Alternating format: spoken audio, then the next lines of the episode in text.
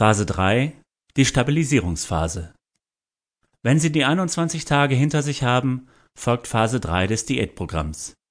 Hier spricht man von der Stabilisierungsphase und diese bezieht sich auf die dreiwöchige Zeit nach Phase 2. Nachdem Sie während der 21 Tage das Hormon HCG eingenommen haben, ist nun Schluss damit. Diese Phase dient dazu, dem berühmten Jojo-Effekt zu entgehen und Ihr neues Gewicht auch zu halten.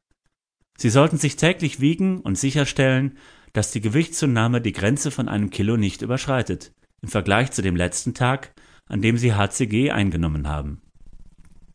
Verzichten Sie möglichst weiterhin auf Zucker und Kohlenhydrate in Ihrer Ernährung. Sie sollten aber daran denken, dass eine proteinreiche Ernährung sehr wichtig in dieser Phase ist. Drei Tage nach der Einnahme der letzten Dosis HCG kann eigentlich wieder alles gegessen werden, vorausgesetzt es ist kein Zucker oder Kohlenhydrate. Es sollte ebenfalls darauf geachtet werden, dass die Steigerung auf einen Normalwert von 1200 Kalorien langsam erfolgt. Teil dieser Stabilisierungsphase ist es, das erreichte Gewicht auch zu halten und den Stoffwechsel zu normalisieren. Was außerdem wissenswert ist. Es ist klinisch geprüft, dass man mit dieser kalorienarmen Diät bis zu 500 Gramm pro Tag abnehmen kann, was über die gesamte Diätdauer hinweg eine Gewichtsreduktion von bis zu 10 Kilogramm ermöglicht. Wenn Sie die vorgeschriebene Menge an 500 Kalorien nicht einhalten, werden Sie Ihr Ziel wahrscheinlich nicht erreichen. Wenn Sie planen, die HCG-Diät zu beginnen, sollten Sie wissen, dass diese keinerlei Nebenwirkungen hat. Es kann aber sein, dass es bei einer Überdosierung des Hormons zu Kopfschmerzen, Erbrechen oder Übelkeit kommen kann, zu einer Überempfindlichkeit in der Brustgegend bei Frauen oder zu Brechreiz. Durch die HCG-Diät kann sich Ihre Haut regenerieren und Sie können ein neues, frisches Aussehen bekommen. Wenn Sie Ihre Regel haben, ist es empfehlenswert, in dieser Zeit die HCG-Therapie nicht in Anspruch zu nehmen, sofern Sie sie in Form von Injektionen in den Körper führen. Tabletten oder Tropfen sind aber unbedenklich und können auch während dieser Zeit eingenommen werden.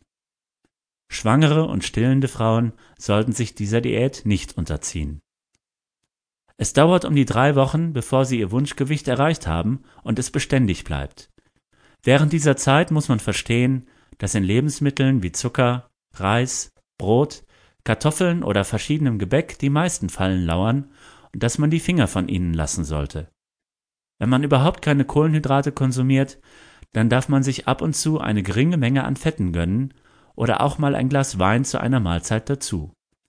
In den ersten drei Wochen der Kur, also während der Diätphase, muss man dies aber unbedingt unterlassen, da ansonsten Frustrationen vorprogrammiert sind. Phase 4 Die Erhaltungsphase Die meisten Aufteilungen der HCG-Diät erfolgen in drei Phasen. Die Erhaltungsphase wird meistens zur Stabilisierungsphase hinzugezählt.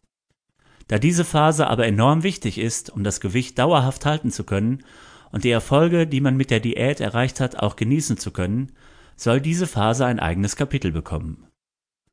Sobald die Diät abgeschlossen ist, Egal, ob sie 21 oder 42 Tage gedauert hat, folgt die Phase der Erhaltung. Der springende Punkt bei dieser Phase ist der, den Stoffwechsel wieder in eine normale Linie zu bringen, sodass es mühelos funktionieren kann, ihr neu erlangtes Gewicht zu behalten. Immerhin haben sie so hart an diesem Ziel gearbeitet und möchten nicht dabei zusehen, wie sich die Ergebnisse in Luft auflösen. Die Erhaltungsphase sollte sich über sechs Monate erstrecken ein ausreichender Zeitraum, um ihren Körper wieder an die Normalität zu gewöhnen